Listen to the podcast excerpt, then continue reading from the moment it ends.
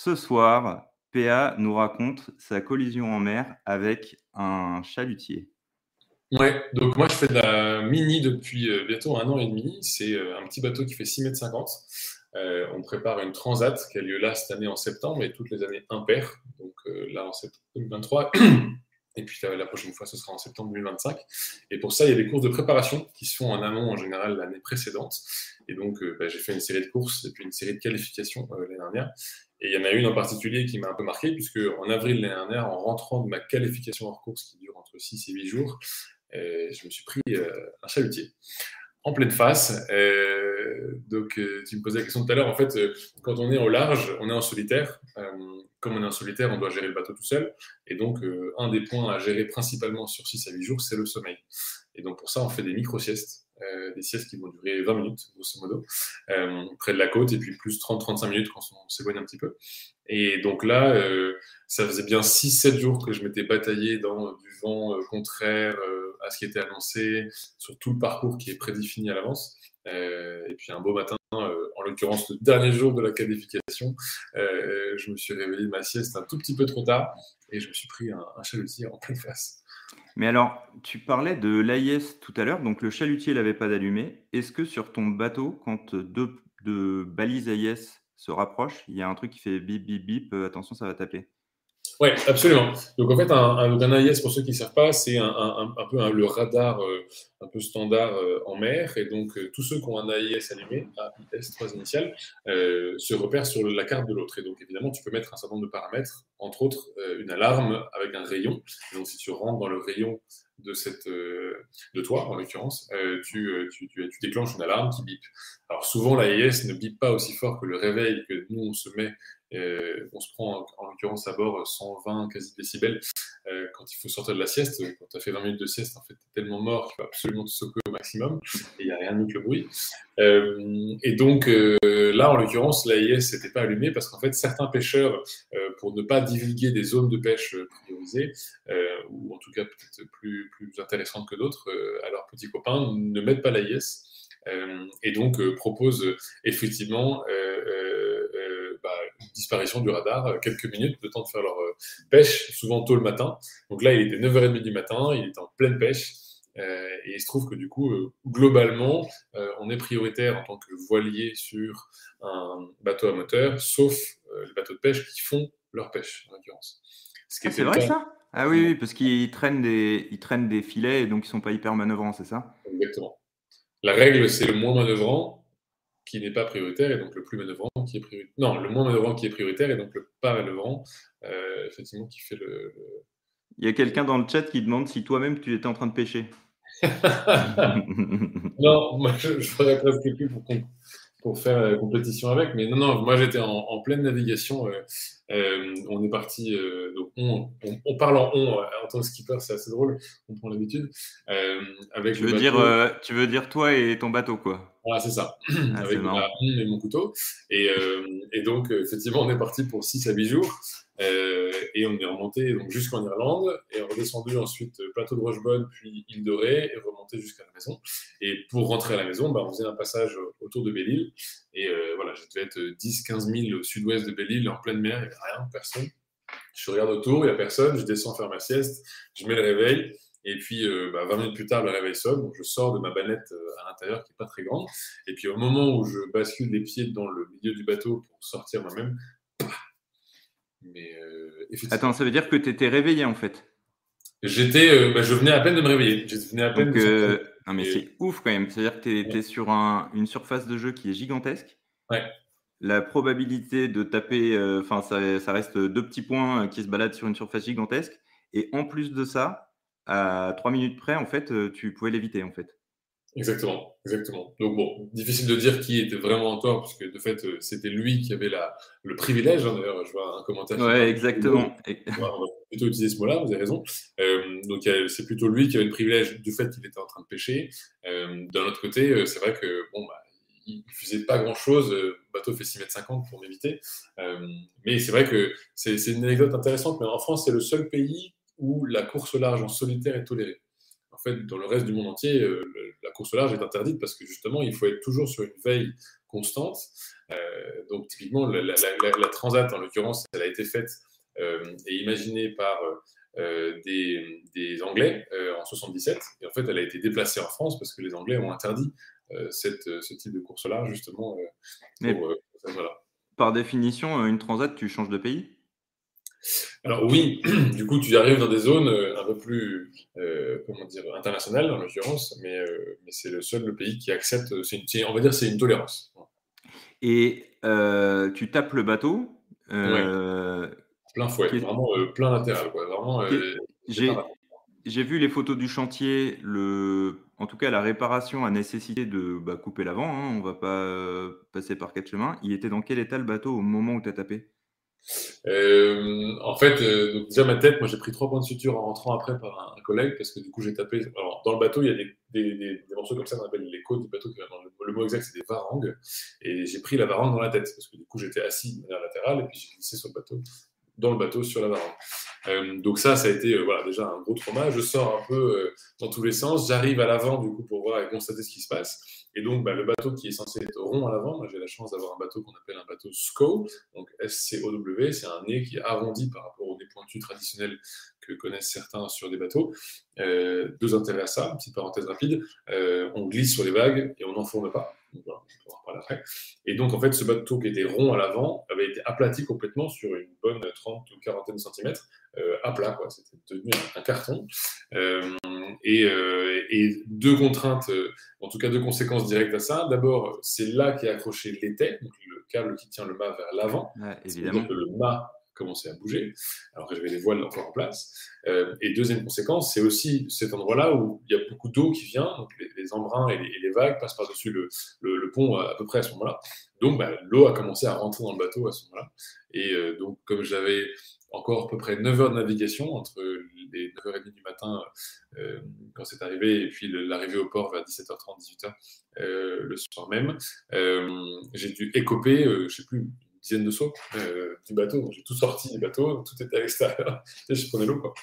Mais il n'était pas ouvert, il s'est déformé en fait. Il s'est complètement. il n'est pas éventré, si c'est ta question, mais euh, ça, le, matériau a fait un peu comme un, enfin, un, mouvement comme ça.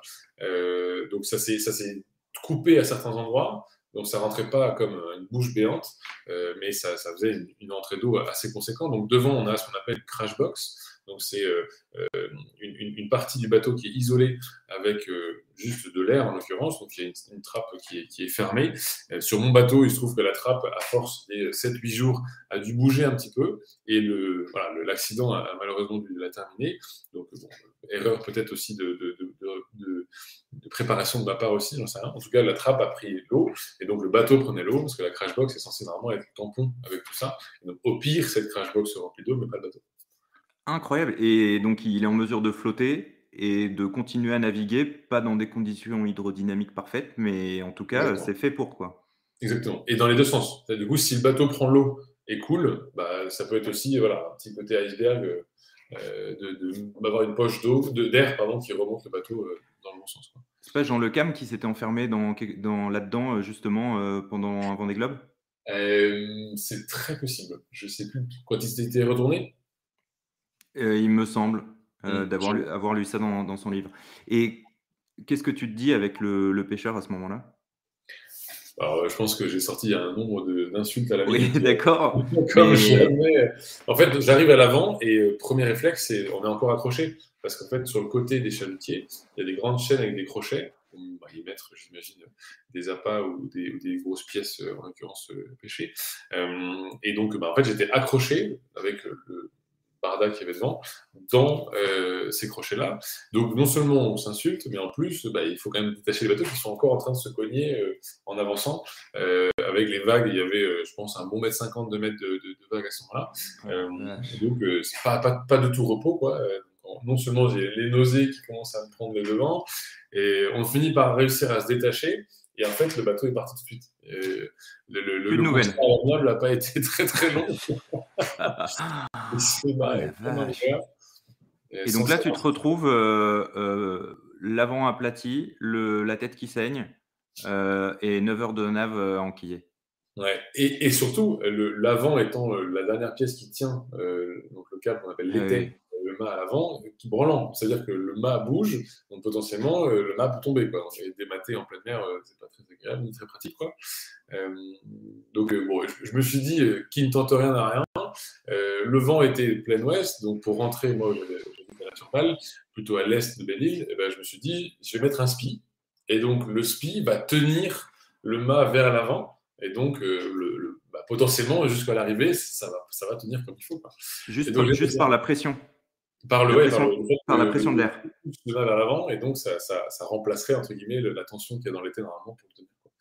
Et ça a tenu à peu près comme il fallait. Donc, ah, fallait le Vous ski, êtes- ça a été un sport, mais Vous êtes vraiment tous les rois de la démerde, hein, c'est hallucinant. Euh, euh, est-ce que, euh, est-ce qu'il y, a- il y il aurait eu quelque chose à faire ou maintenant avec cette expérience, tu te dis, tu as changé quelque chose en fait à ta manière de naviguer pour que ça recommence pas?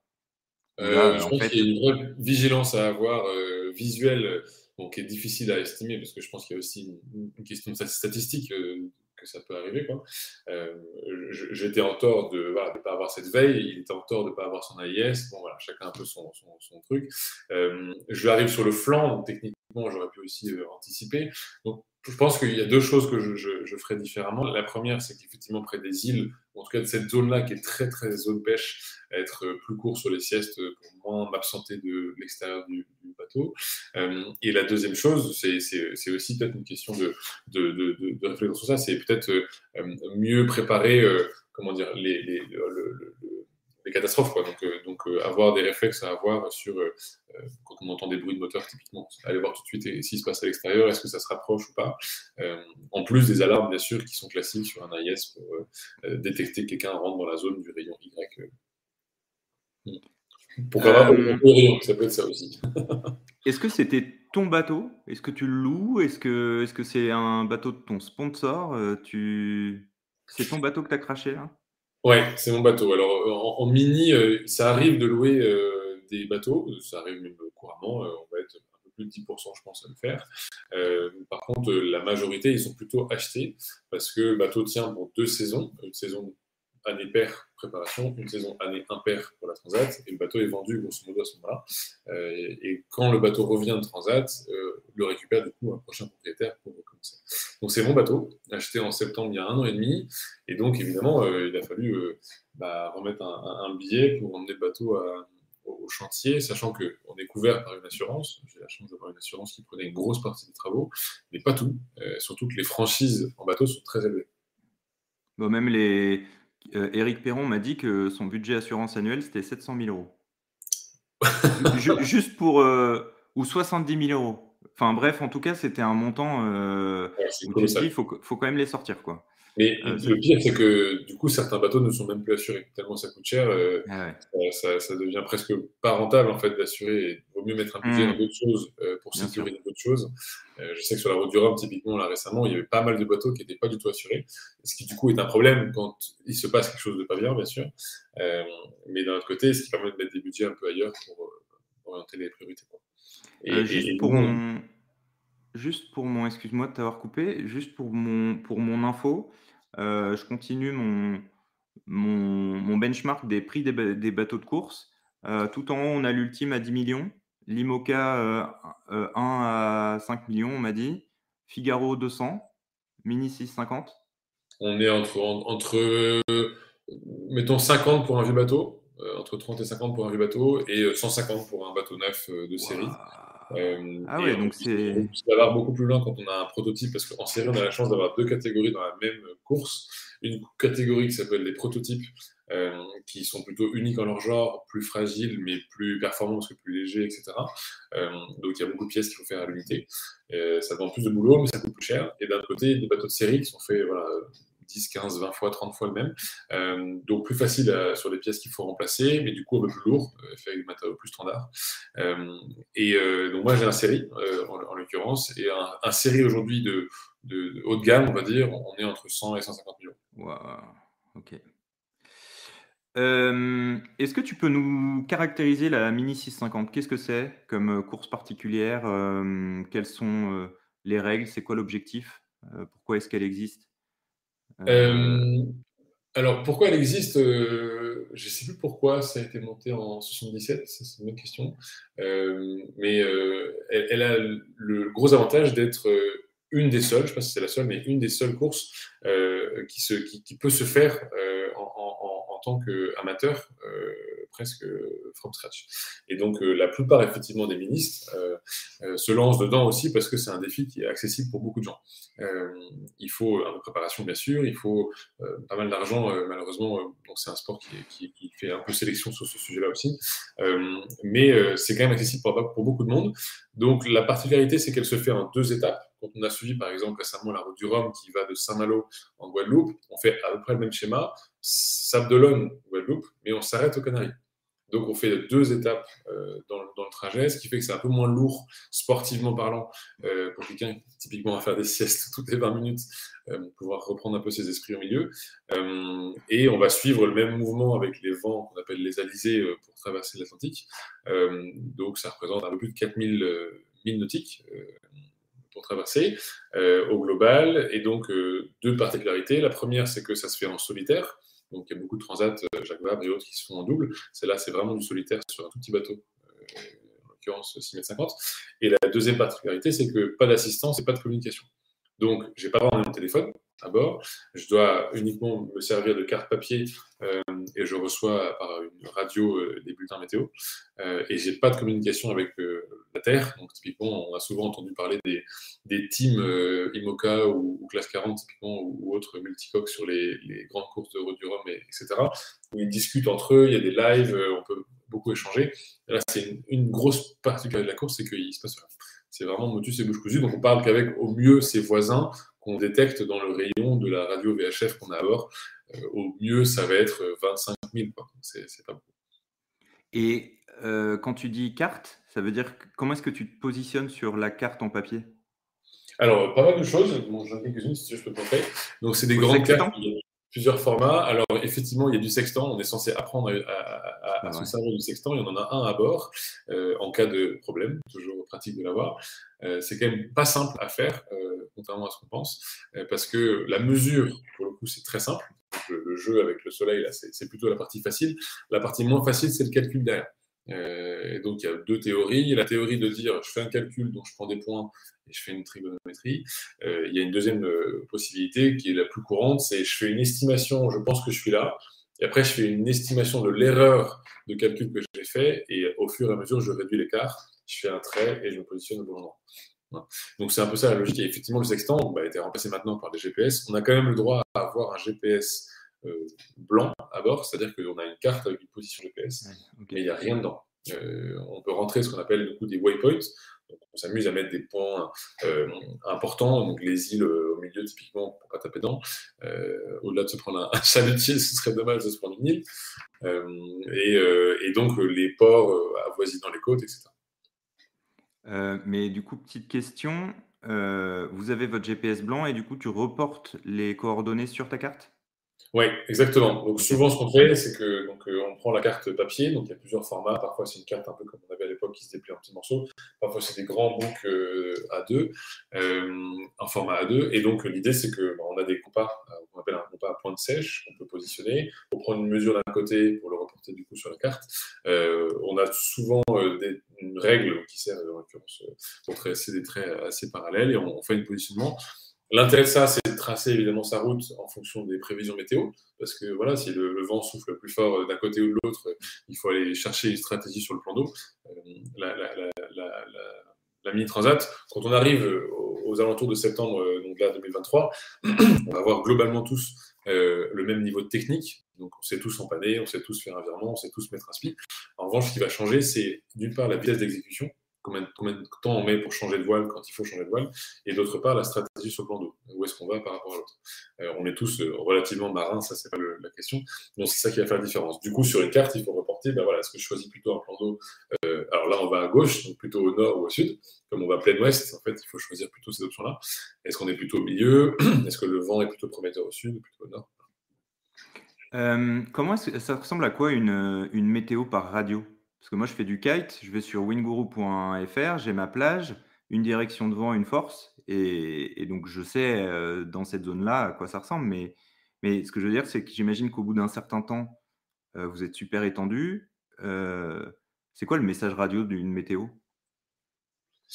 Alors, pardon, il y a un petit écho. en fait, la, grosse différence, c'est qu'une météo qu'on reçoit, alors il y a un nom technique, je le donne pour ceux qui le veulent, ça s'appelle BLU, je ne sais même pas si ça veut dire d'ailleurs, bulletin quelque chose, je suppose. Euh, et l'idée, c'est qu'on reçoit sur euh, cette euh, BLU, donc, qui est un instrument de radio, un créneau donné, des données qu'on va replacer sur une carte. Donc souvent, on a pré-imprimé une carte qu'on peut écrire avec un marqueur effaçable et on vient mettre des données de vent sur chacune des cases qui correspondent du coup à l'estimation qu'on fait, voilà, les analyses météo qu'on a reçues, tous les X, du coup, pour bah, arriver à estimer en fait en WinGuru, mais euh, euh, redisposé sur euh, des points stratégiques sur la carte.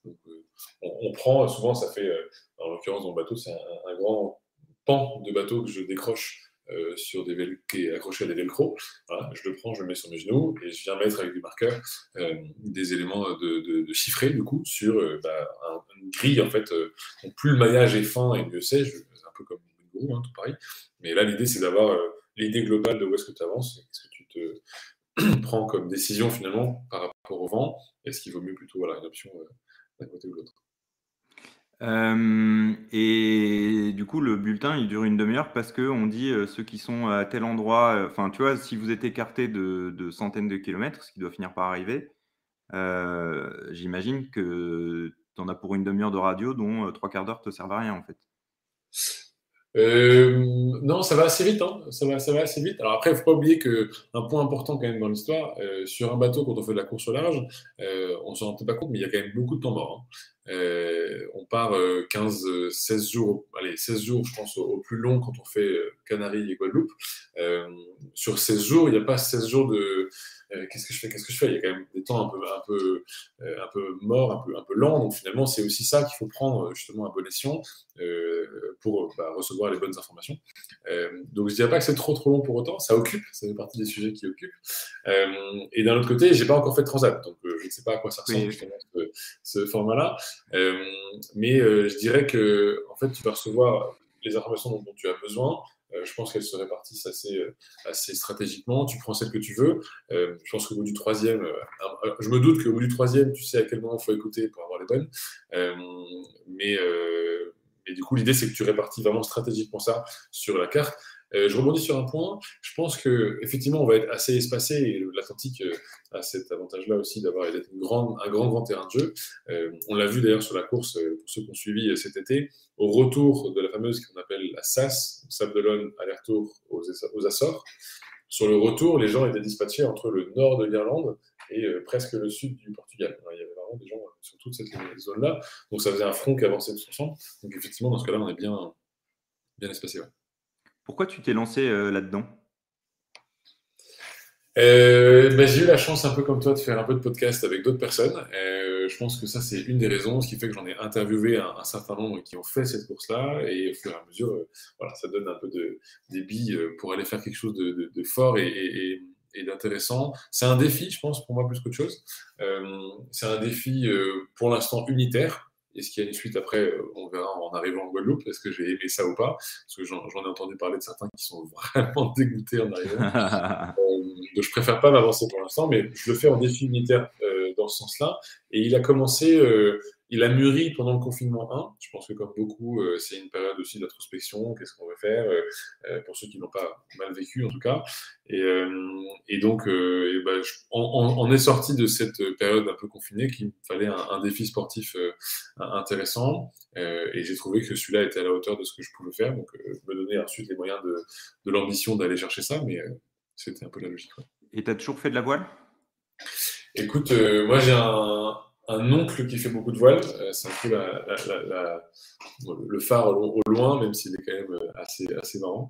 Euh, Sébastien Sébastien, exactement, qui a fait deux fois le Vendée Globe, une fois la Route du Rhum. Et il a plein de courses avant sur l'America's Cup, etc. Il est journaliste dans la voile. voilà, c'est quelqu'un qui a beaucoup, beaucoup parcouru dans, dans, le monde de la voile, mais au-delà de cette personnalité-là, globalement chez nous, j'ai 4-5 oncles qui ont la chance d'avoir acheté un bateau. chez nous, il n'y a personne papa mal de mer comme Jaja. je pense que j'ai un frère qui a fait un petit passage sur, la voile. La plupart, ils n'ont pas autant poussé euh, le, sujet que moi. Donc, euh, ça a commencé très jeune. Ça a commencé quand j'avais 6-7 euh, ans, je pense, premières vacances près de la mer. On essaye l'optimiste, voilà, on essaye le laser, on essaye plus tard le catamaran quand on est adolescent. Et puis, un passage au Glénan, je pense, m'a un peu ouvert l'esprit sur ce que c'est que l'habitable. Et puis, j'ai fait l'habitable encore pendant quelques années. Le kite, un peu comme toi, a pris le devant pendant je pense, une petite dizaine d'années. Donc, j'ai arrêté de faire de la voile entre mes 15 et 25, ou 18 et 28 par là. Et puis, j'ai repris la voile à fond euh, depuis, que, depuis, que, depuis 5 ans, je pense. On a une question de Romain euh, dans le chat. Est-ce que tu arrives à évaluer euh, le, ton niveau en voile avant de, commencer ce projet? C'est une très bonne question. Et je, je avant de répondre sur mon niveau, je pense que dans les voileux que j'ai croisés, euh, j'ai peut-être pas vu les 120 et quelques candidats qu'on est aujourd'hui pour la Transat, mais j'en ai vu quand même pas mal. Le niveau est très disparate. il y en a qui ont fait de la voile à très haut niveau en compétition. Il y en a qui n'ont jamais mis les pieds sur un bateau et qui euh, débarquent euh, voilà, pour, lancer le sujet. Moi, à mon niveau, j'avais eu la chance d'avoir voilà, deux, trois stages quand j'étais plus jeune sur Optimiste, Laser, Catamaran, etc. Et puis, on est arrivé sur voilà, la période étudiante avec des sorties en entre copains sur un habitable. Donc, le niveau de voile que j'avais, c'était être capable de skipper un bateau d'habitable avec 4-5 euh, copains à bord. Euh, avec des ratés, hein. je ne sais pas forcément toutes les rentrées du port euh, nickel chrome, mais j'étais à l'aise de me dire, je me sens capable de le faire et d'emmener 4-5 copains, bah, typiquement dans les îles qu'on connaît bien, autour de la Trinité de Belle-Île, qui sont les, les, plus, les plus courantes. on part d'un port, je sais sortir du port, on arrive au port, je sais rentrer au port, Bon, parfois, on met des, des, pare-battes un peu volants au cas où euh, la manœuvre est ratée. Ça, c'était mon niveau de vol à l'époque. Ok, tu savais euh, être autonome sur un, sur un bateau et le, et le skipper en mer pendant, euh, pendant une certaine durée. Bah, la, grosse différence, juste pour préciser, excuse-moi, la grosse différence, c'est que je savais faire tout ça en équipage. Et donc, la très grande, grande difficulté que j'ai eue en janvier, c'est que dès la première séance, on m'a mis en tête qu'il fallait que j'apprenne à faire tout ça tout seul. Et euh, quand on, a fait un peu de voile, euh, hisser un spi, alors oui, un, habitable de 40 pieds, c'est un plus grand spi qu'un mini 650, d'accord. Mais hisser un spi et on est quatre, bon, après à l'aise quoi. Hisser un spi quand on est seul, bon, ça devient tendu. Mais alors, affaler un spi quand on est quatre, autant c'est déjà une galère. Affaler un spi quand on est seul, bah, il faut s'entraîner. Voilà, c'est quelque chose. Euh, j'avais été au téléphone avec euh, donc un de tes associés, on en reparlera, vous êtes, euh, vous êtes trois à, porter ce projet ensemble, on y viendra un peu plus tard, mais il me disait que pour la Mini 650, il y a, il y a moins de places que de nombre de personnes qui essayent d'y participer. Alors absolument, on, est... en fait, c'est un, un, sport très mécanique, donc, donc de fait, d'ailleurs, on a tout type de gabarit aussi c'est un des seuls sports sur euh, Terre qui n'est pas euh, séparé en deux catégories, hommes-femmes. Euh, donc ça répond un peu aussi à la question de, Romain, mais le niveau est, disparate aussi sur des gabarits. il y a des petites nanas qui font 45 kg et des gros comme moi, ou plus gros encore, qui sont beaucoup plus imposants. en fait, dans l'idée, sportivement, c'est, ça demande une préparation. Euh, et effectivement, on est trois parce que moralement, je pense qu'on a besoin de se, tenir. Mais euh, Ma question, euh, c'était plus ce qu'il m'avait dit. Alors, je te le sors dans les grosses lignes c'est 200 personnes s'inscrivent. ensuite, il y a une sélection et il n'y en a que 120 qui font la course. Et même pas, c'est même pas 120, c'est plutôt 90 au départ. je crois que c'est 84 places d'office et puis ça, ça, augmente souvent les années à, 90 quelque chose. en fait, le, il y a deux types de concurrence sur les 200. Il y a ceux qui ont acheté un bateau et qui en profitent euh, sur certaines courses, mais qui n'ont pas l'ambition de faire la transat. Donc on va, on va enlever euh, voilà, 60 à 70 bateaux, je pense, qui sont dans les mains de certaines personnes qui aiment bien ce type de bateau-là, comme on pourrait avoir un laser ou un catamaran. Voilà. et après, il y a effectivement à peu près 130, 140 concurrents valides sur cette transat en question. Et donc, effectivement, bah, c'est d'une part la ruée sur les courses de qualification, puisque bah, elles aussi, elles sont limitées en place. Et comme on doit faire des choix de priorisation sur une course par rapport à une autre, parfois on n'a pas forcément les choix qu'on voulait. Donc euh, la raison principale pour ça, c'est que si on a 90 places au départ, euh, bah, comme c'est un sport mécanique, j'en parlais tout à l'heure, euh, il y a de la casse. il y a beaucoup, beaucoup de casse. Et donc il y a de la casse en préparation de course, il y a de la casse en course, et il y a de la casse en préparation de la transat en question. Ça veut dire que entre maintenant la liste qu'on va recevoir à la fin du mois de janvier qui est la première liste des qualifiés de cette édition en septembre, et la décision de, enfin, de départ, en l'occurrence en septembre, il y aura beaucoup, beaucoup de mouvements qui va se faire euh, d'ici là. On, va parler, par exemple, d'une quinzaine de places presque sur 90. C'est quand même beaucoup. Et il y en a qui auraient eu le budget, euh, qui était potentiellement prêt, mais euh, pour des histoires de ils ne se sont pas qualifiés comme il faut, on leur dit bah non, désolé, ce sera pour dans deux ans bah, c'est malheureusement arrivé et ça va encore arriver parce que cette année, ça va sans doute être encore plus frustrant qu'il y a deux ans.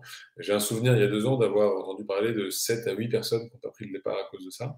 Euh, ça pouvait être plus, mais en tête, j'avais plutôt 7 à 8 personnes et je pense qu'on va être plutôt autour d'une trentaine cette année. Et en euh, fait, c'est quoi? C'est l'organisation qui se dit euh, on ne peut pas gérer autant de bateaux. 90, c'est déjà gigantesque. S'il y en a 50 en même temps qui sont en rade, on n'arrivera pas tous à les chercher non, je pense pas, parce que euh, on regarde la route du Rhum, il y a quand même 138 bateaux qui sont partis, donc euh, le nombre pour moi n'est pas un souci. C'est plutôt la volumétrie à accueillir dans les ports. Donc en fait, c'est euh, typiquement sur les îles aux Canaries, voire encore pire en Guadeloupe.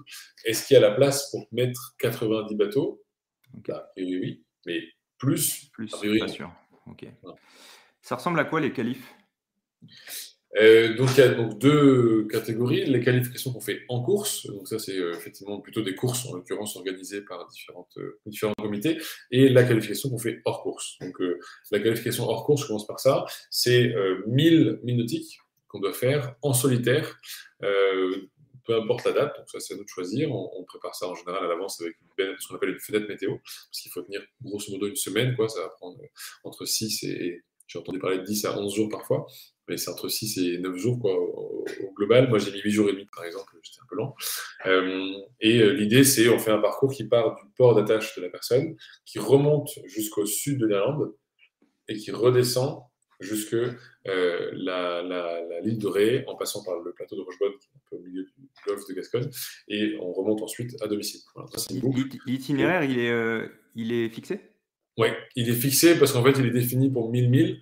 On peut faire ce qu'on appelle des arrangements au début et à la fin. Typiquement, quand on a fait une course, on est arrivé au port en question et qu'on habite là, ben, on peut faire un détour pour que la boucle finisse du bon côté. Ça, ça peut se faire. Mais globalement. si tu habites en Méditerranée Et donc, il y a deux itinéraires, bien joué. Ah, euh, un itinéraire au niveau, de, un itinéraire au niveau de, des îles dans le nord-ouest et puis un itinéraire en Méditerranée. Donc, ça, c'est euh, en course. Oui, pardon. Et ensuite, il y a les qualifications en course qui sont des courses à faire.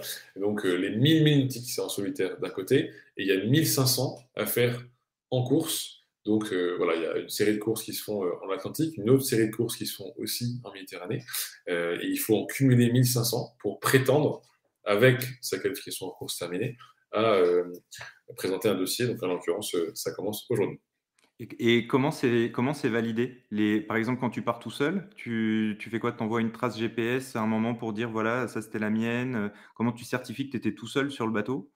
Alors, il y, a, euh, il y a un rapport à faire en fait qu'il faut envoyer à la classe. Donc dans le rapport, il y a une série de choses à demander. Euh, euh, typiquement, il demande maintenant de faire des selfies. Je trouve ça un clin d'œil sympa à notre R par rapport à 77. Donc on fait un selfie ah. devant la bouée là-haut, on fait un selfie devant l'île ou le pont en l'occurrence en bas, etc. Donc ça prouve voilà, qu'on est passé par là. Il y a un rapport parce qu'il y, y, a un suivi que fait la classe quand même durant la course. Donc on les met au courant euh, au moment du départ. Et comme on a l'AIS allumé, on suit l'AIS euh, au fur et à mesure. Donc, euh, il, est moins précis qu'un tracker de course, mais il est quand même suffisamment précis pour savoir où il est. Et sur le côté, euh, on est sûr que vous êtes tout seul à bord, à la confiance?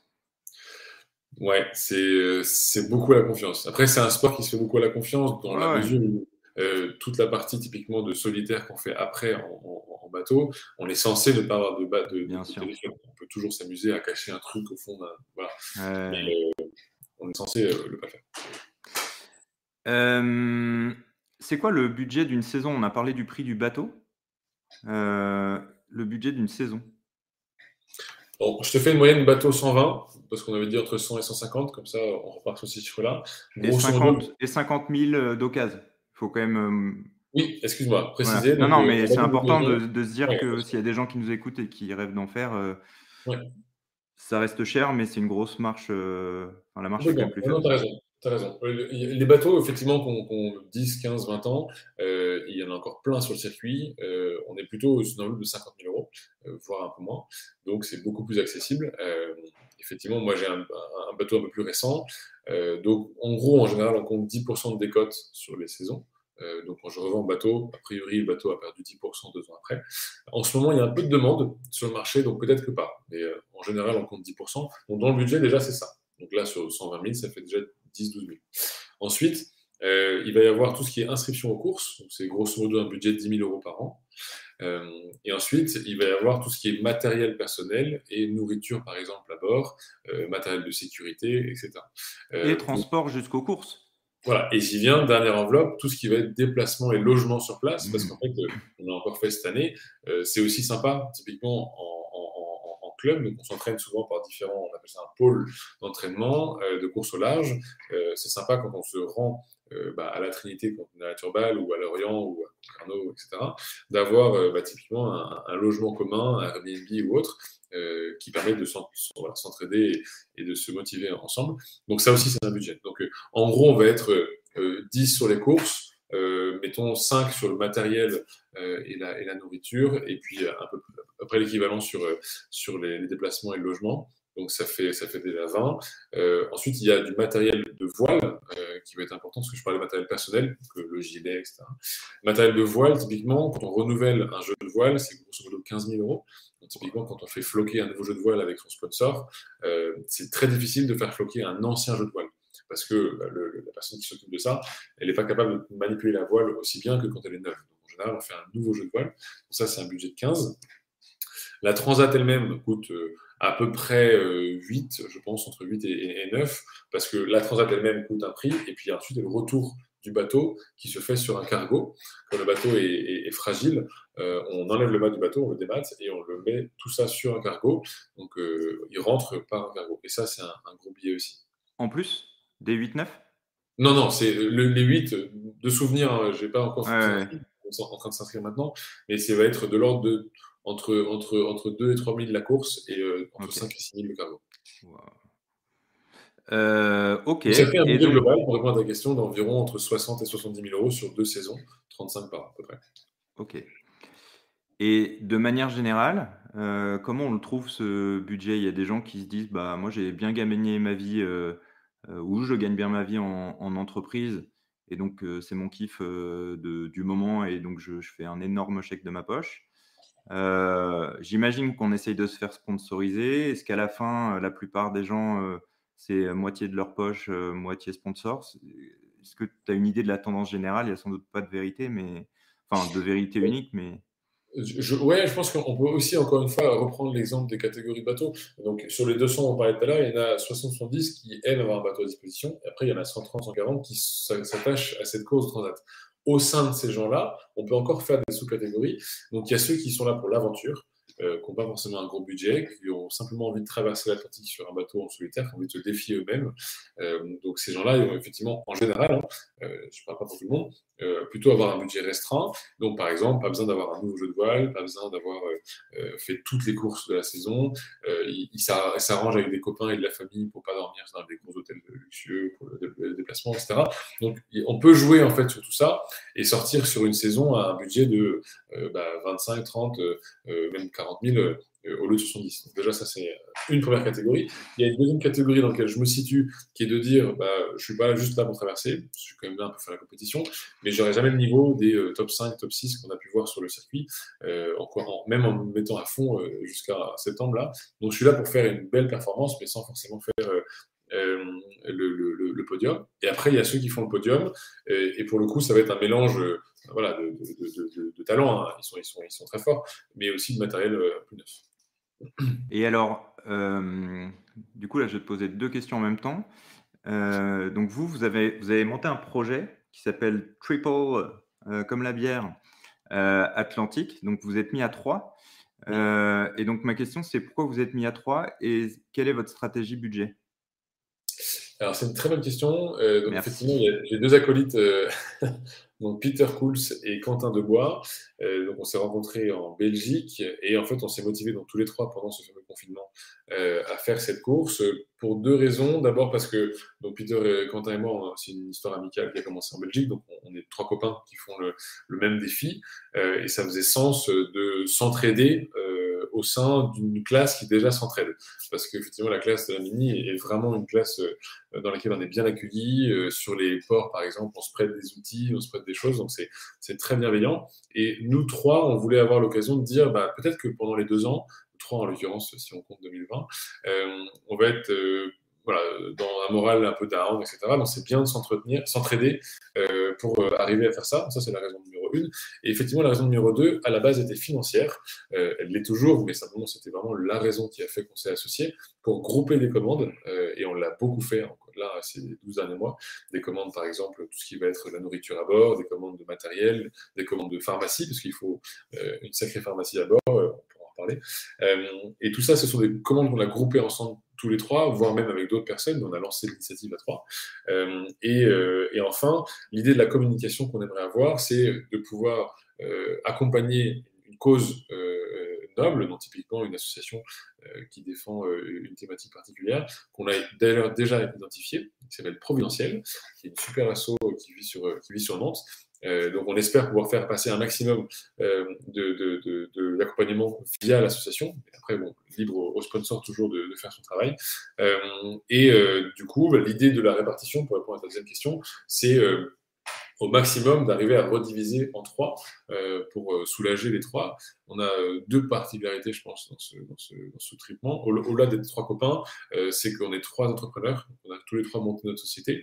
donc on, est effectivement avec des moyens limités aussi de, de lancement d'entreprise depuis grosso modo un an chacun.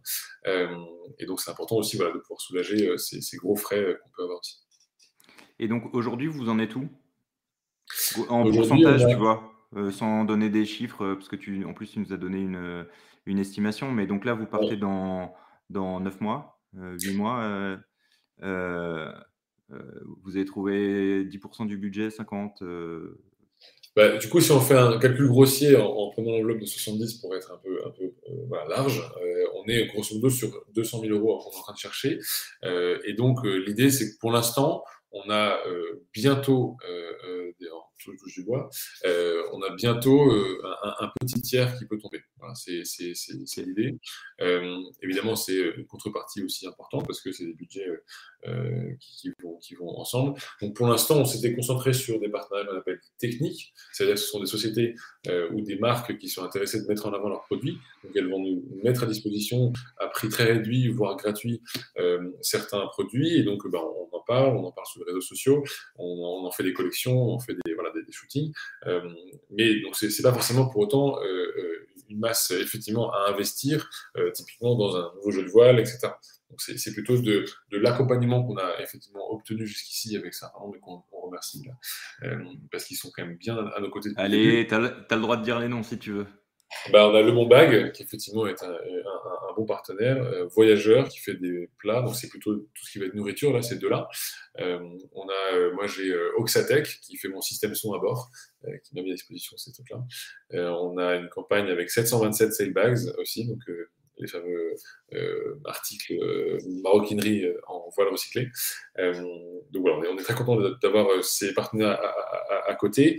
on est quand même aussi à côté intéressé d'avoir des partenaires qui nous soutiennent financièrement. et pour l'instant, on, touche du bois, on a un tiers qui pourrait tomber dans les prochaines semaines. Et donc ça veut dire que si ça tombe pas, euh, tu as acheté un bateau, bon, tu as l'air de dire qu'avec la cote de l'occasion actuelle, tu peux pas trop mal t'en sortir à la revente. En revanche, 74 de ta poche, si tu avais trouvé zéro sponsor à trouver pour ce projet. quoi. ça va être beaucoup d'économies. J'ai la chance d'avoir un peu de famille qui met aussi du sien. mais c'est sûr que là, je ne peux que enfin, être très, très admiratif, ça, je cherche le mot chercher, de ceux qui ont trouvé leur sponsor parce que ça demande un temps incroyable à passer avec chacune des personnes. On a essayé d'automatiser, comme on est tous les trois commerciaux avec Quentin et Peter, un certain nombre d'actions euh, en clin d'œil, entre guillemets, à notre profession. Euh, et donc, de fait, euh, ça, ça, ça, fait mouche sur certains sujets. Donc, pareil, encore une fois, on touche du bois que les suivants fassent peut-être le deux tiers et les trois tiers comme on les cherche.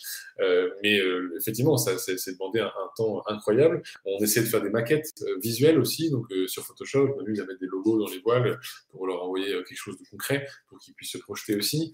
Euh, on essaie de faire jouer nos réseaux respectifs sur, Nantes, donc on vit tous les trois à Nantes, euh, ou dans la région en tout cas, pour, trouver une entreprise qui ait du sens euh, dans la région nantaise d'accompagner un bateau qui est basé à la Tourballe, mais c'est très très très difficile. Et donc, un des points limitants pour répondre à la question, c'est que potentiellement, effectivement, ça sort de la poche en ce temps. Et donc là, pour le coup, il y en a certains qui, j'imagine, abandonnent en route parce qu'ils il s'étaient dit je vais trouver, ils ne trouvent pas. Euh, on l'a vu d'ailleurs à la route du Rhum, hein, des gens euh, deux semaines avant dire euh, bon bah les gars en fait je vais pas partir parce que j'ai pas réussi à boucler le budget. Bah, c'est une des raisons principales qui fait que les listes d'attente sont assez longues pour anticiper potentiellement ces moments-là, parce qu'il y a un certain nombre de personnes effectivement qui se désistent pour ces raisons-là aussi. Et on est très triste pour eux. Je suis premier à, être triste de ne pas avoir un budget euh, s'accomplir pour euh, le rêve, en l'occurrence d'une personne qui dure depuis bientôt deux ans. Donc c'est très fort. Euh, qu'est-ce que que vous leur vendez à ces entreprises?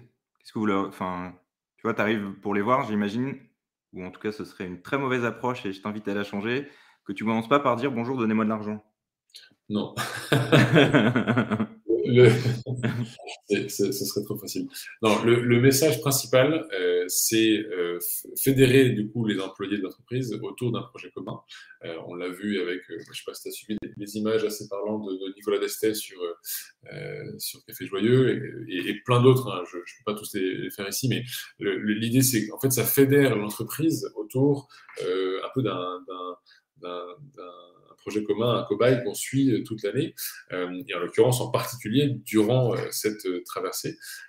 donc ça, c'est vraiment le vecteur de, de cohésion qu'on va avoir en premier lieu. En deuxième lieu, il y a un vecteur communication qui est important parce que avoir une visibilité alors certes, elle est moins forte qu'un Vendée Globe ou qui sont les deux plus gros vus en, France. Euh, ça reste une très belle visibilité, en particulier pour la région. Donc la région au niveau du départ de Sablonne, la région sur les courses qu'on a fait en, avant-saison. Euh, donc deuxième gros pan, ça va être de la communication euh, qu'on fait au nom de. On va pouvoir relayer des, points. et le troisième, qui n'est pas négligeable, c'est embarquer les équipes littéralement sur le bateau et donc pouvoir faire faire des tours euh, pour ceux qui ne connaissent pas du tout le bateau. Euh, alors, évidemment, sur un 650, c'est moins facile d'emmener euh, toute une équipe que ce ça l'est sur un classe 40 ou un catamaran. mais ça reste effectivement le défi qu'on se donne et pouvoir faire des, des, journées qui sont dédiées à ça, où on fait des, des créneaux, où ils se dévoilent, on fait jeter le bateau, parce que voilà, c'est le, pour l'instant, en tout cas, ce qui intrigue le plus les gens qui ne font pas de la voile, c'est comment un bateau peut gîter comme ça et avancer comme ça. Je l'ai vécu avec euh, Philippe Arts. On a passé quatre jours ensemble sur euh, son Figaro. Et effectivement, tu vois, on a fait Saint-Malo-Lorient et on s'est arrêté à Brest euh, parce qu'il a un de ses sponsors qui est là-bas. et donc, je te file une petite astuce c'est qu'une fois que tu les as emmenés et qu'ils ont kiffé, tu dis les gars, on va se faire un resto tous ensemble. Et c'est la carte de la boîte qui, qui rince tout le monde. donc, après avoir mangé du lyophilisé pendant quatre jours, on s'est fait un super resto au frais d'une boîte. On taira le nom au cas où, euh, au cas où ça ne devait pas passer, mais c'était effectivement. Et, lui, justement, il dit euh, bah, c'est pour ça que je ne peux pas faire des tickets à 5000 euros parce que j'ai un budget qui est colossal euh, et qu'ensuite mes partenaires, il faut que je m'en occupe. Et donc, si je passe ma vie à m'occuper de 150 000 partenaires parce que j'ai fait plein de petites levées de fonds et que je leur rends l'appareil en faisant ça, bah, ça me bouffe beaucoup trop de temps. et donc, c'est pour ça qu'il met des tickets d'entrée qui sont assez élevés. Mais je te, confirme qu'on n'ira pas jusqu'à 5000 euh, en, petit budget d'acompte. Alors, il y, a des astuces. Euh, on est en train de réfléchir, euh, pourquoi pas, à, modéliser le bateau, effectivement, avec des petits jetons qu'on appelle des NFT. Je pense que, ah, c'est pour ça que tu m'en parlais tout à l'heure. Exactement. on est en train de réfléchir à ça. Donc, c'est typiquement un sujet sur lequel on se penche. mais clairement, effectivement, le ticket d'entrée est élevé, pas parce qu'on a envie de le faire, mais parce qu'effectivement, ça sous-entend derrière des engagements de communication, de présence, de tour de bateau euh, qu'on ne peut pas faire si en fait on a 70 personnes qui ont mis 1000 Bien euros. sûr. Bien sûr. Euh, Est-ce que, tiens, ça c'était, ça c'est une question qui, qui m'a fait marrer. Euh, quand j'ai eu Éric Perron sur le podcast, on a fait un focus sur les hallucinations en mer dues à la fatigue. Est-ce que ça t'est arrivé ou, ou ça a été proche de t'arriver? Je vous invite à aller voir l'épisode. Euh, Éric Perron, grosso modo, euh, stade léger, il entend une radio euh, se mettre en marche euh, quelque part et il ne sait pas comment l'éteindre. Et donc ça tourne dans sa tête. Et stade un peu plus lourd, il voit un chat en plein milieu de la mer sur son bateau et il se met à le chercher partout. Alors qu'évidemment, il n'y a pas de chat.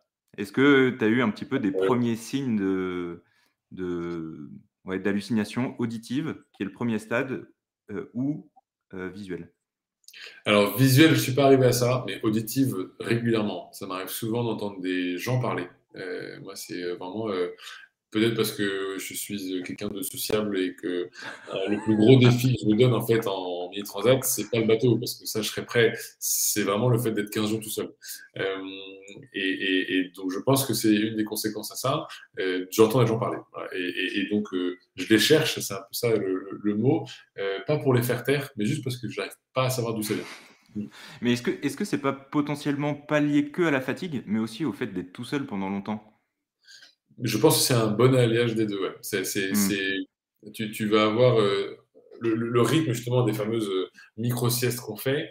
euh, il est épuisant. euh, donc, c'est une des choses qui fait que voilà, la, la- la mini transat est accessible à tout le monde. C'est qu'on fait une pause au milieu. On n'est pas faire tout de suite la, grande traversée.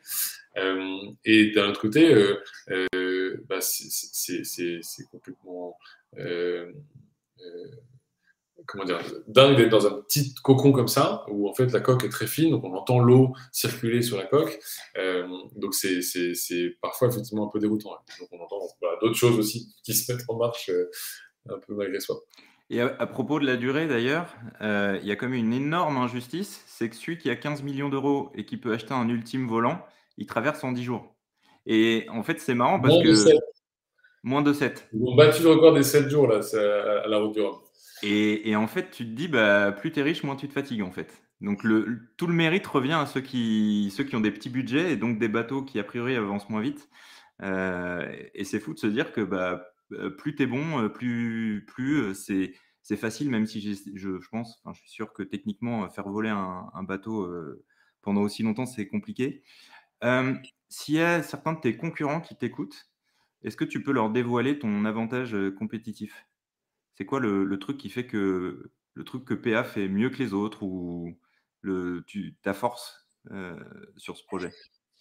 Euh, ouais, ouais, je peux, je peux essayer de trouver. euh, je, je, je finis juste la parenthèse que je trouve intéressante, petit clin d'œil à, à Yann Quenet, euh, je sais pas si tu as suivi, qui a fait le tour du monde pendant trois ans sur un petit bateau qui fait 4 mètres, qui s'appelle Ouais. Baluchon. Ouais, Euh, exact. donc, ouais, je confirme qu'entre l'ultime et Baluchon, il y a une sacrée différence. Ma force, moi, je pense que euh, c'est ce qui fait aussi euh, qu'on m'apprécie dans mes amis aussi, c'est que je suis une force tranquille. Euh, je, je, je pense que je, suis- je quelqu'un d'assez énergique, sans pour autant être bah, trop exprimé, sans rouge partout, partout, mais effectivement, j'ai un vrai dynamisme. Donc, à mon avis, ce qui joue beaucoup, c'est effectivement la, volonté de, rien lâcher jusqu'au bout, et donc de se relever, parfois de ne pas dormir quand il ne faut pas. Euh, euh, je pense que le, principal euh, problème sur un bateau, c'est le fait que le manque de sommeil donne envie encore plus de dormir quand tu fais une sieste, et donc c'est encore plus dur de se réveiller à la prochaine sieste. Euh, donc parfois, euh, bah, le, risque ne vaut pas la, euh, peine d'être pris, et donc euh, on ne dort pas du tout. Donc, typiquement sur les petites courses, je sais que j'entends souvent les, les premiers qui disent bah, en fait, j'ai juste pas dormi pendant trois jours, quoi. Euh, ou bah, les 36 heures. quoi. Donc je pense que euh, je suis pas capable de tenir sans, de- sans sommeil, c'est pas ma force du tout, mais la force c'est de pas de rien vouloir lâcher parce que voilà, j'ai l'énergie, elle continue à bouillonner. Euh, ouais, j'y pense souvent. hein. Moi, j'ai besoin de mes 9 heures tous les soirs. Euh, je me dis, mais comment ils font, quoi? Comment ils font? Euh, Il y a une question que je me pose souvent, c'est quelle est la part de chance versus le talent, et notamment en regardant la météo? C'est-à-dire que avec la météo, tu as beau être un méga skipper, si tu fais un mauvais choix et que tous tes potes ils passent dans un endroit où il y a beaucoup de vent et toi tu te retrouves dans la pétole parce que tu as décidé de passer par le haut et les autres ils sont passés par le bas, tu perds une course en fait. Et, et donc, euh, c'est quoi? Il faut avoir une intuition sur la météo il... Ben, Comment est-ce que, en fait, pourquoi est-ce que vous avez tous les mêmes bulletins et il y en a qui finissent par faire des choix où, où tu te dis mais pourquoi est-ce qu'il est passé par là et ça lui a coûté sa course? Alors, il y a des options effectivement à prendre. Euh, je pense que la, la, voile, ça reste un sport qui est très très empirique. Donc, euh, il faut en faire pour en savoir faire. Il faut en faire plus pour savoir faire mieux. Et voilà. Et ce n'est que comme ça qu'on progresse. Donc, euh, c'est pas là, c'est valable pour d'autres choses. Les choix stratégiques de météo, d'abord, ils s'apprennent. Euh, les apprend euh, toute l'année justement avec le coach. Euh, donc typiquement, quand le vent prend ce qu'on appelle prendre la gauche, prendre la droite, la, provenance du vent se décale un petit peu en, angle. et ben quand le vent change d'angle en l'occurrence, il faut avoir vu le sujet arriver. Donc pour le voir arriver, il faut lire ses cadrans typiquement euh, qu'on a à bord. Et donc bah, on voit une tendance, un peu comme une courbe de bourse hein, finalement. Euh, on voit l'historique typiquement de bah, l'angle qui va être entre 0 et 360 degrés. Et bah, il va faire comme ça, et puis comme ça. Et donc au fur et à mesure, on peut voir et anticiper euh, ces choses-là. Donc il y, a une part de actif sur le coup. Et après, il y a une grosse part euh, qui, enfin, en l'occurrence, avant, euh, il y a une grosse part de préparation de la course qui est très très importante, donc d'avoir estimé plusieurs scénarios, d'avoir pris des notes sur bah, typiquement la préparation des voiles. on a la, chance et la malchance d'avoir pas mal de voiles à bord, et donc il faut choisir les voiles, et il faut, il faut, les choisir correctement et il faut les lancer au bon moment. Et donc bah, un des gros points qui est très très lié à cette météo, c'est avoir préparé que sur tel angle il y a tel vent, donc je prends telle voile, et puis ah, par contre juste deux heures après, il y a le vent a pris ça donc je change de voile, mais je suis sur le même bord. Ouais. Ouais. Et du coup, ceux qui arrivent le mieux, euh, à mon sens, euh, moi j'ai que un an d'expérience dans la course hein, donc euh, j'ai un petit bébé, mais euh, ceux qui arrivent le mieux, c'est ceux qui ont le mieux préparé effectivement ces changements. Et donc, question euh, qui n'est pas forcément liée, mais qui va un peu ensemble, c'est quelle est l'importance du physique? Moi, ce que je trouve fou, c'est que là, on a encore des Francis Joyon, 66 ans, je crois.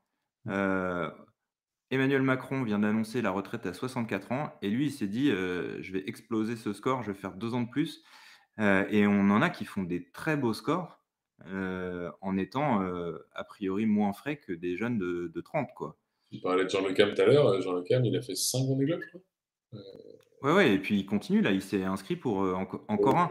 Et donc, est-ce que le physique est finalement pas si important? Est-ce que, est que finalement, je sais pas, vous changez pas de voile si régulièrement euh, les winch sont suffisamment démultipliés pour que, pour que l'expérience euh, prévale, je ne sais pas? C'est ouais, je, rebondis un peu sur ce que je disais tout à l'heure sur la différence de physique qu'on peut observer même là, sur les 100 compétiteurs que j'ai pu croiser.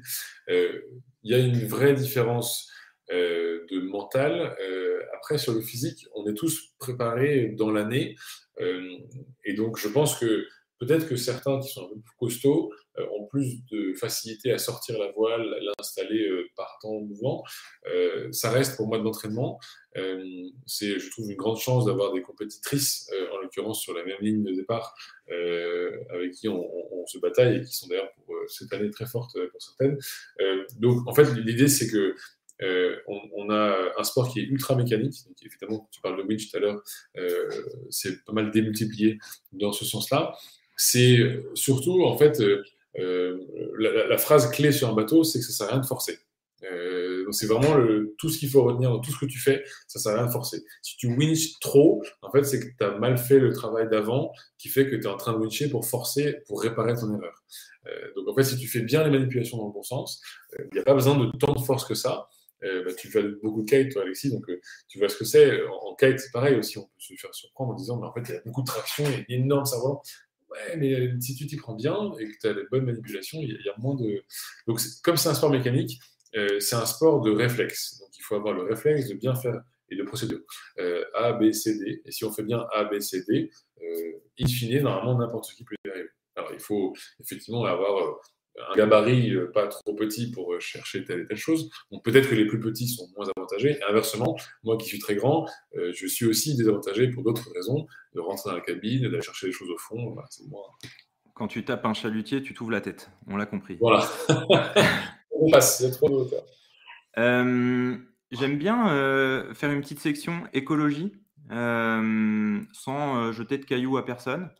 Mais est-ce que, euh, qu'est-ce que tu penses toi et est-ce que la classe euh, se dit, bon, la transatlantique et surtout euh, ses retours en, chalutier, enfin en chalutier, n'importe quoi, en, cargo des, bateaux, est-ce qu'on pourrait revoir, et surtout pourquoi on ne le fait pas, le parcours de manière à se dire, bah, en fait, maintenant, on va faire des boucles.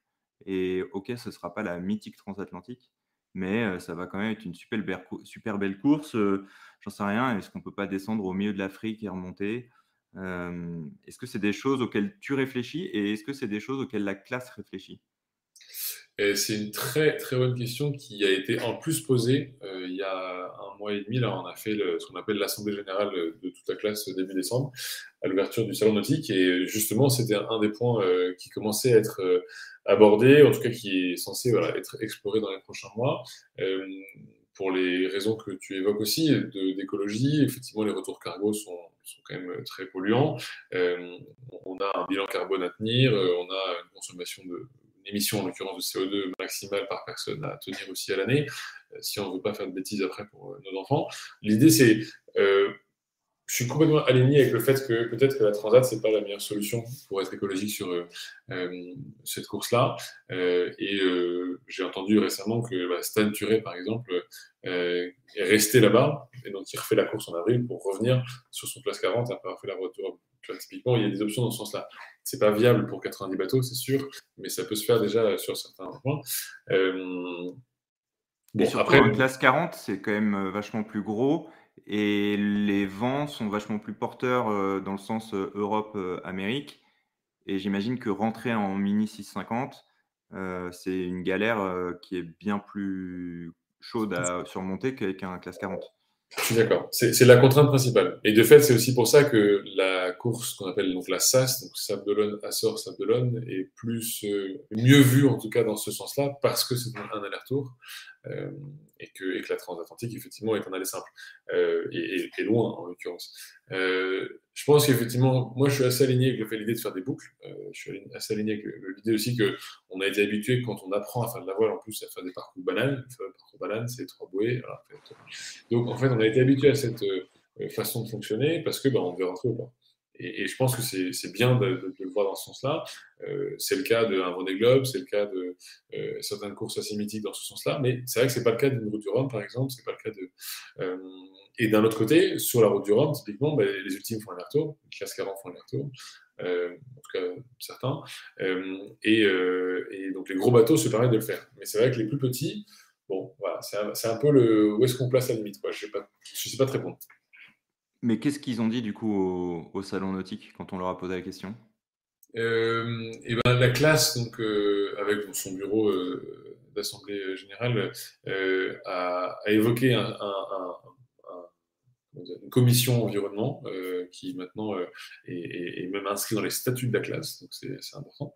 Il y a pareil en Figaro. la classe Figaro a le même type de. Enfin, tu vois, c'est là où c'est intéressant, c'est on sent que les choses bougent. Je pense qu'on voudrait tous que ça évolue euh, beaucoup plus vite, surtout qu'on parle euh, d'urgence climatique. Euh, mais déjà, c'est pas mal, ça avance. maintenant, ma, question, c'est quelle était la réponse à cette question posée? Je n'ai pas souvenir qu'il y ait une réponse tranchée. Euh, je n'ai pas souvenir qu'on ait dit on arrête la transat et je n'ai pas souvenir qu'on ait dit on fait que ça.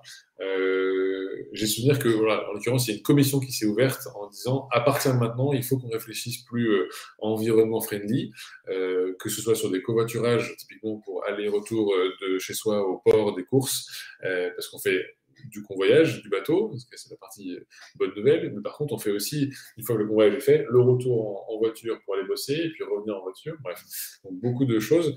Donc, c'est une dimension complète qu'on intègre, pas seulement sur les parcours des courses, mais aussi sur la gestion à côté de tout ce qui va nuire à l'environnement. Et, donc, moi, ce que j'ai retenu, c'est qu'ils ont ouvert une commission de réflexion et qu'ils vont peut-être trancher dans les prochains mois, années, mais effectivement, pour privilégier telle ou telle chose. Et est-ce qu'à ton sens, la course perdrait de son côté, on va dire, mythique, à ne plus être une transatlantique et être, je te dis n'importe quoi, un, un Lorient-Marseille et retour ou un Lorient-Dakar et retour? Je pense que oui, le, mythe d'une transat, c'est qu'on appelle ça une transat, c'est sûr que ça c'est important, et que ce serait pas raisonnable sur un 650 de faire une transat aller-retour. ça, ça, ça, je ne suis pas navigateur, mais j'ai très bien compris pourquoi. Ouais. Donc, euh, mais euh, pas, d'une traite, il faudrait au moins faire une pause Mais, euh, mais, mais, je pense que, à, mon sens, il vaut mieux privilégier des courses, effectivement. alors, tu parlais de Marseille, bon, pourquoi pas, mais j'ai dit ça comme ça. Hein. Oui, oui, je... la part, pas idéal pour le, la voile. En tout cas, pour ceux qui ne sont pas trop. Et donc, typiquement, moi, je, je trouve qu'une SAS, tu vois, Sable d'Olonne, Açor Sable d'Olonne, est très mythique pour ça. Tu as vraiment eu le temps de voir en 10 jours aller, 10 jours retour, ou même 11 ou 12 jours aller, 11 jours, 12 jours retour, vraiment euh, du paysage de mer où il y a personne et était vraiment tout seul. Quoi. Euh, et, donc, tu as eu le temps de faire tout ça avec des moments de solitude parfois dans la pétole, parce que c'est ça le plus pénible, je trouve, dans la course au large, mais c'est mon avis. Euh, c'est partie du jeu. Hein. C'est partie du jeu, tout à fait. Et, et, arriver aux Açores et puis revenir. Et donc, typiquement, on a fait le contrat est rempli, le bateau est revenu euh, sans euh, émettre d'autres choses. Donc reste la question de qu'est-ce qu'on délaisse en cours de route, hein. typiquement une, voile cassée, un mât cassé, etc. Euh, ça fait partie des sujets aussi écolos qu'on peut en, brigader dans la même discussion, mais en tout cas, au moins, le contrat de la boucle a été rempli. Ouais, et surtout, enfin, c'est là le problème, c'est que tu t'aperçois qu'on nous met comme objectif, enfin, on a comme objectif 2 tonnes par personne, et à 2 tonnes, tu tu fais plus rien, quoi. mais la question, c'est c'est en tout cas de mon point de vue, euh, euh, cette histoire de boucle, c'est un.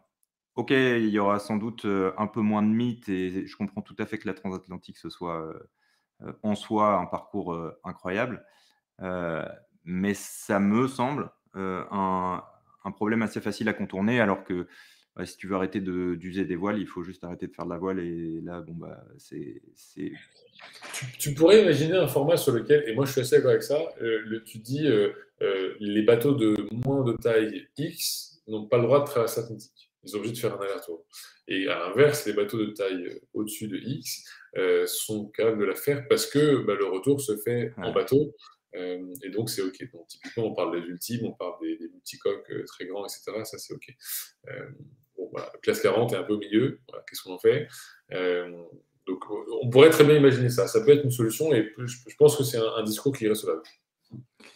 Euh, parle-nous un peu de ta boîte, pas au sens où, je te demande d'en faire la pub, mais aujourd'hui, tu es tout seul, vous êtes plusieurs, euh, et, comment tu fais pour gérer, bah, pour concilier les deux? Parce que surtout quand tu montes ta boîte, bah, il faut quand même être vachement focus sur, alors, je ne te, te connais pas très bien, mais je te connais un peu. Tu as toujours 50 projets en parallèle.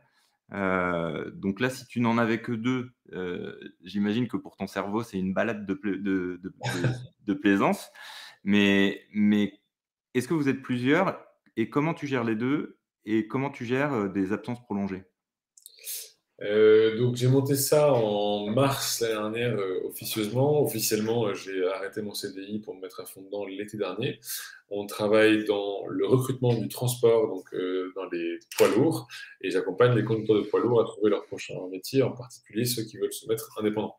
on est une plateforme, on est une place de marché, en anglais marketplace, et on met en relation des conducteurs avec des boîtes de transport, on appelle les transporteurs. Et euh, donc, on, voilà, on est facilitateur de, cette mise en relation, euh, et en particulier ceux qui veulent devenir indépendants. On est trois associés, on a cinq employés depuis la semaine dernière. Bravo petite dizaine, merci. Et donc, c'est, un autre challenge aussi euh, à gérer. Euh, comment j'associe les deux? En fait, euh, j'ai réussi à distinguer ces, deux parties de ma semaine qui sont ce qui se passe en, du lundi au vendredi avec ce qui se passe le week-end. Ça veut dire aussi effectivement que j'ai moins de vie sociale depuis un an et ça va être encore le cas cette année. Euh, parce qu'en plus de ça, il y, a, voilà, il y a le sujet madame, où est-ce qu'on est, euh, c'est important. Et donc dans tout ça, y a, euh, je, je, trouve, c'est assez facile de séparer les deux sujets. et d'un autre côté, il y a des choses à faire le week-end qu'il faut anticiper en semaine. Sinon, le week-end n'est pas prêt. Exemple. Ou la prospection, euh, la, ou la prospection de sponsors, qui, à mon avis, se passe beaucoup plus euh, du lundi au vendredi que le samedi et le dimanche. Complètement, complètement. Et donc, ce que je fais, euh, bon, c'est peut-être parce que là, j'ai la chance pour le coup d'être euh, à mon compte, c'est que je mets des plages horaires de certains sujets sur lesquels je me permets de le faire en semaine et que je compense parce que je ne travaille pas euh, de 9h à 18h seulement euh, en semaine euh, pour, euh, par d'autres choses. Donc, typiquement, le week-end prochain, je dois installer un certain nombre de drisses et d'écoutes dans le bateau que j'ai fait faire. Bah, je vais passer les récupérer le vendredi matin. Je vais essayer d'aller tôt le matin dès que le magasin ouvre, mais ça va me faire arriver plus tard au bureau que prévu. voilà, c'est typiquement une plage horaire comme ça.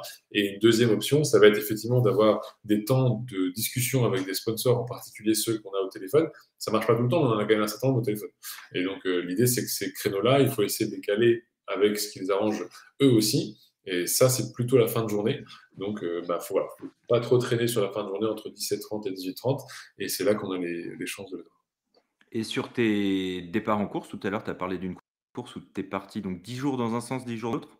Oui, exactement. Sable d'Olonne. Alors, je n'ai pas fait cette course-là, mais je, ceux qui l'ont fait, il y a quatre jours de préparation avant au moins. Euh, et donc, la, contrainte principale, effectivement, c'est comment tu poses tes congés. Euh, sur Mais au-delà, en fait, tu n'as plus de congés puisque tu es à ton compte. Euh, tu as des associés euh, qui peut-être acceptent que. Enfin, de toute façon, j'imagine qu'ils savaient que tu avais ce projet. Mais, mais un, un fondateur de boîte qui, qui disparaît complètement des écrans radars pendant 20 jours euh, c'est pas neutre. Quoi. Et donc, ma question, c'était comment est-ce que vous gérez ça entre vous et comment est-ce que toi, tu, tu gères ça vis-à-vis de ta boîte? Euh, Alors, en fait, on a, ce qu'on a fait, c'est que donc moi, je m'absente du coup 8 jours sur la première étape et 15 jours sur la deuxième étape. Mais après, je serai absent de France un peu plus longtemps. Donc, je suis vraiment effectivement absent que ces deux périodes-là. Et comme la chance qu'on a, c'est que c'est en deux étapes, ça veut dire que c'est pas trois semaines de suite. C'est euh, une semaine, et deux semaines. Donc, du coup, c'est pas pareil à gérer parce que c'est comme si je partais en vacances deux semaines et une semaine. Le reste du temps, j'aurai du coup accès à euh, mes mails, mon téléphone, euh, j'aurai, euh, j'imagine, la logistique d'ordinateur à emmener sur place après la course. Donc, ce que je fais, c'est que j'espère pouvoir revenir entre les deux étapes, puisque cette année, en l'occurrence, le planning est très long. Il y a quasiment trois semaines et demie entre les deux étapes. Donc, j'espère revenir ah au, moins, dix jours travailler. Ouais. Ah ouais, c'est pas un petit break de, de trois jours le temps que tout le monde arrive et qu'on reparte, quoi. Bah, c'est, c'est, ça, ça, ferait sens typiquement aussi de rapprocher les deux, euh, mais d'un autre côté, ce serait compliqué de prendre autant de vacances d'un coup. Ça peut aussi faciliter typiquement d'avoir euh, un peu de reprise pour ceux qui ont des congés à poser. Mais voilà, c'est un vrai gros break là. On est censé partir le 24 septembre, on va arriver entre le 2 et le 4 octobre, et on ne repart que le 27 octobre.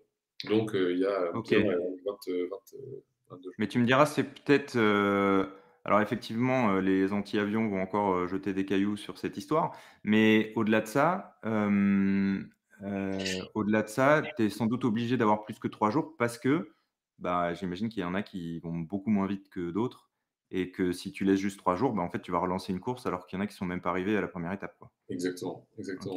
la différence de temps, je, je crois que c'est de l'ordre de 20 à 25% entre le premier et le dernier. Euh, donc, donc euh, bah, le premier prototype qui est très très rapide euh, va effectivement mettre beaucoup beaucoup moins de temps que le dernier série. Enfin, je, fais caricature, mais bien sûr, Qui, est, qui, est, plus long. Donc, comment je m'organise? En fait, je pense que je vais retourner bosser un petit peu entre les deux étapes. Et effectivement, j'ai quand même la chance d'avoir deux associés, dont un qui a quand même une casquette commerciale dans son histoire avant. Donc, en gros, il prendra le relais aussi une partie de la semaine pour les équipes. C'est aussi l'intérêt de former des gens maintenant l'intérêt de former des équipes commerciales que j'ai à mon compte aujourd'hui, euh, c'est euh, bah, d'espérer qu'ils soient prêts cet été. Euh, voilà, j'ai six mois pour les former pour qu'ils bah, prennent le relais en, solo. Putain, la bonne charge. Et hum, tu en as parlé tout à l'heure. on arrive sur la fin. pour l'instant, pas d'ambition future dans la voile. C'est parce que tu te laisses juste la porte ouverte, en fait, c'est ça? Peut-être que Peut-être qu'en arrivant, tu vas te dire génial, je me lance dans le Figaro. peut-être que tu vas te dire bah, c'était une super expérience et maintenant je vais faire autre chose. C'est une très bonne question. Surtout que le, Figaro, en fait, euh, la vraie contrainte du Figaro, au-delà des budgets euh, effectivement qui sont pas simples à obtenir, euh, c'est que c'est que c'est la monotypie et donc on va vraiment faire la distinction sur le talent du, du skipper. donc si je dois continuer après, à mon avis, je m'avance un petit peu, ce ne sera pas euh, en Figaro justement parce que je n'ai pas euh, le talent de ce skipper-là et que je ne ferai pas la différence euh, sur de la monotypie. je, pense que je n'ai pas la rigueur quotidienne, parce que c'est mon avis. mais pourquoi pas. Permets de couper ouais. là, tu es quand même dans une certaine forme de monotypie. Tu as raison. et justement, tu voudrais essayer autre chose ou... Ouais, j'aimerais essayer un, format. Ce qui, m'a toujours plu depuis le début, parce que c'est peut-être aussi un, gabarit qui me correspond plus à un 92 euh, que je suis, euh, c'est plutôt le classe 40. Donc, c'est plutôt ça qui m'intéresse. Donc, si effectivement je suis séduit par cette transat et ce format de course large long, parce que j'ai encore jamais fait 15 jours du coup, euh, bah, ce sera l'occasion effectivement de se considérer sur un projet de, classe 40, sachant que j'ai pas envie non plus de faire que ça. Donc, la contrainte principale pour répondre à ta question, c'est que ça demande quand même pour beaucoup d'entre eux, pas tous, mais beaucoup d'entre eux, de n'avoir que ça dans son année. Et comme tu l'as précisé, effectivement, je suis quelqu'un d'assez multi-projet. Euh, J'aime pas être euh, dans un carcan euh, sur un seul truc. Et je préfère être à 80% sur beaucoup de choses euh, plutôt qu'à 120% sur un truc. Alors juste pour avoir été en open space, alors moi aussi maintenant je suis à mon compte, mais je préfère a priori vachement plus le carcan du classe 40 que le carcan, le carcan de l'open space. euh, on va pas se mentir. Euh, et en revanche, un projet classe 40, pardon, il y en a qui arrivent à le concilier avec un boulot à côté. Je n'ai pas les noms sous la main, mais euh, ça commence à être compliqué parce que fait, maintenant, le budget classe 40, on parle plutôt de 300 000 euros par an, euh, donc c'est quand même autre chose. Euh, euh, c'est un budget dans lequel, effectivement, on va inclure un salaire. Ça va être beaucoup plus facile d'aller chercher plus de sous et de se mettre un salaire dedans que de chercher un boulot. donc Évidemment, attention, le travail de skipper en soi est un travail d'entrepreneur. Donc, tous les skippers qui ont un IMOCA, etc., ils gèrent une entreprise parce qu'il y a une personne à la com, une personne à l'entretien, une personne à... Donc, il y a un, ensemble d'équipes à, payer, en l'occurrence, pour, le travail qu'ils font. Et, je ne parle même pas des ultimes, pour des, teams à, non plus finir. Mais, euh, mais en fait, c'est très important, effectivement, de ne pas, pas, négliger ça. Ça reste un, boulot à, plein temps. Donc là, je distinguais juste l'idée de... Euh, un boulot non voile à côté, c'est ça que je voulais dire, euh, c'est de plus en plus rare. Mais du coup, c'est aussi ce qui va être la contrainte euh, si je dois me lancer, parce que je ne pense pas être capable de faire que ça. Et justement, est-ce qu'il ne pourrait pas y avoir, à ton avis, euh, des modèles où, en fait, comme c'est des gros budgets, tu trouves des gros budgets et puis tu payes des gens pour faire la préparation technique, etc. Et donc, toi, on va dire que tu as juste, juste c'est apprendre euh, entre grosses guillemets, quoi, mmh. euh, à, te, à, t'entraîner et participer aux courses, mais tu as délégué la partie commerciale, la partie com et la partie technique, par exemple. Alors, je te rejoins complètement sur le sujet. Mais d'un autre côté, si tu reprends ta phrase de c'est quand même bizarre d'avoir un founder qui s'absente pendant 8 jours, en fait, un peu la même logique, c'est quand même bizarre d'avoir un skipper qui délègue tout et qui fait rien. je pense que c'est très important quand tu es skipper d'avoir la main sur ce que tu fais et pas débarquer comme un pilote de Ferrari, je ne suis même pas sûr que lui non plus le fasse. Hein. Euh, ouais, mais je vois ce que tu veux dire. Ouais. Euh, je pense que c'est important d'avoir passé du temps sur le terrain, ça justifie aussi euh, le, ta position de skipper, qui est quand même un peu élitiste hein, dans, dans l'histoire, mais qui est justifié parce que justement il y a ce qui va à côté. Quoi. moi je pense que c'est compliqué de s'absenter complètement d'une équipe, et donc dans ce cas-là, ça veut dire qu'il faut au mieux faire un, partant, un, un tiers-temps quelque part. Quoi. Ok. Euh, j'ai deux dernières questions pour toi. Euh, est-ce qu'il y a un ou des sujets que tu as envie d'évoquer? Euh, profiter du fait d'être là pour, pour, pour parler de sujets, dont on n'aurait pas parlé? En mini, ou en global? Non, non, toi, voilà, on est là ensemble, il y a, il y a des gens qui nous écoutent. Est-ce que tu as des sujets que tu as envie d'aborder?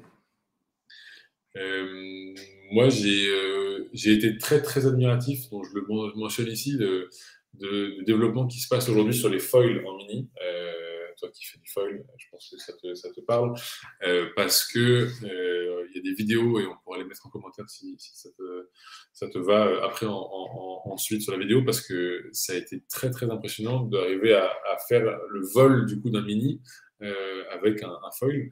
Jusqu'ici, il y avait eu plusieurs essais de foil qui effectivement font gagner beaucoup en vitesse les bateaux, mais ça n'avait pas été encore aussi flagrant que ça l'a été sur la, dernière vidéo qui a été faite. Et, donc, voilà, je, suis très admiratif de ça. du coup, évidemment, ça redonne un peu aussi du, piquant dans, le, projet mini. Pourquoi pas, même si c'est pas du tout le budget pour le coup, euh, considérer des, projets avec ce, format-là. Euh, et ça sera beaucoup plus exigeant, évidemment, aussi en retour euh, sur le, le, niveau du skipper. Mais euh, donc ça, ça c'est un sujet que je pense euh, mériterait de se pencher un, peu plus encore. sur, sur des, des, des, éléments images, vidéo, en tout cas développement. un ingénieur qui a conçu ça, c'est très impressionnant. Donc c'est de la, de la mécanique de ouais, ouais. donc, euh, si, si, je comprends bien dans ce que tu dis, avant, c'était un peu façon IMOCA, il y avait des foils au milieu, ça soulevait un peu le bateau, on gagnait en vitesse, mais ça volait pas complètement. Et là, effectivement, j'ai vu les, les, vidéos, on fait décoller l'avant, l'arrière, et on est complètement euh, en dehors, c'est ça? Exactement. Exactement comme l'IMOCA, le, le, premier qui avait fait une vidéo assez flagrante, je crois que c'est lui. Ah ouais, Bureau Vallée. Bureau Vallée. Euh, bah, un peu le même principe de vidéo qu'a fait ce, ce, bateau-là. Il y a eu la même chose en fait sur un, mini, euh, un des récents d'ailleurs que j'ai eu euh, effectivement plusieurs fois à côté de moi sur d'autres courses à l'époque où il n'avait pas encore ses feuilles. Euh, maintenant, c'est fini.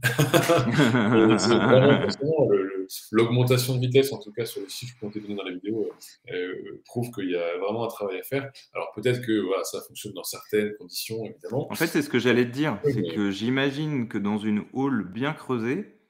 Qu'est-ce qu'il fait? Il saute, de, il saute de vague en vague. Enfin, j'imagine que ça doit poser quand même quelques petites contraintes. Alors peut-être qu'il y a des moyens d'annuler les effets des foils et de repasser dans une configuration normale. Mais... Oui, il est remonté, peut-être. Je ne me rends pas compte parce que ce que je sais, c'est qu'aujourd'hui, il a cette chance d'avoir cumulé son nez rond, donc SCO, hein, S-C-O-W, avec des foils. Ça veut dire que du coup, il a les deux avantages d'avoir les foils quand effectivement les conditions sont euh, propres et le surf euh, avec ce nez SCO euh, qui enfourne moins. En fait, c'est une des raisons effectivement intéressantes qu'un bateau qui a un nez pointu. Donc peut-être que bah, voilà, relever les foils et, descendre sur les vagues comme, comme prévu, euh, ça peut être aussi une des solutions. Mais effectivement, quand il y a grosse houle, je pense que les foils sont moins d'actualité. Euh, euh, et, et, ça arrive, entre guillemets, régulièrement que ce soit des, courts passages de grosse houle, quelques heures seulement. Et donc voilà, il faut jouer aussi là-dessus. Ah Sachant que l'histoire, dernière inconnue, c'est tout ce qui va être pilote automatique, à quel point est-ce que le pilote automatique tient le vol, en l'occurrence du bateau, par rapport au talent du skipper qui le fait faire. Bien sûr. Tu avais un deuxième point, a priori? Non? Euh, J'ai une dernière question pour toi. Euh, qui est-ce que tu aimerais. Euh, non, qui est-ce que tu adorerais écouter sur un live comme ça? Moi, je serais assez fan que tu vois un mec comme Tesson, si c'est dans tes cordes. Bah, tout est dans les cordes de tout le monde. en plus, grâce à toi, le, le raté au démarrage, euh, maintenant, il sera réglé. Pas d'AirPod. et, euh, et, voilà. Euh, mais tu as le contact? Et eh ben, je peux me débrouiller pour le trouver. Mais, mais, mais avec plaisir pour que tu, tu, et, et, Lui, il a des choses à raconter. Et si tu veux, on peut même le co-animer. Peux recevoir jusqu'à 5 personnes en même temps. Alors 5 sur un live comme ça, c'est un peu long. Enfin, c'est un peu trop de monde et ça s'interrompt. Mais, mais si ça t'amuse, on peut co-animer un live sans aucun problème avec plaisir. Mais, euh, mais, je pense que un, Sylvain Tesson, ça peut être vraiment le. Il a refait un bouquin en plus récemment là. C'est clairement un, monsieur à suivre. Très bien. Bah, écoute, PA, merci infiniment pour euh, cette heure et demie ensemble. Euh, et puis, bah, je vais suivre avec beaucoup, beaucoup d'attention en septembre et puis continuer à vous suivre sur les réseaux sociaux. Donc, je, bah, je mettrai un lien en description de, c'est quoi C'est Instagram surtout euh, que vous utilisez? On a les trois, mais LinkedIn, effectivement, Instagram et Facebook. Euh, pour l'instant, on est plutôt à, dupliquer euh, les posts des trois côtés, donc on peut suivre un des trois, ça suffit. Mais on a effectivement les trois pour ceux qui préfèrent l'un ou l'autre. On n'est pas sur TikTok, on n'est pas assez jeunes. Pas encore Pas encore Pas encore. Non, on a au moins ouais, on peut... On peut pas tout faire. On peut pas tout faire. merci encore. Et puis, à très bientôt. Et puis, merci à tous ceux qui ont posé des questions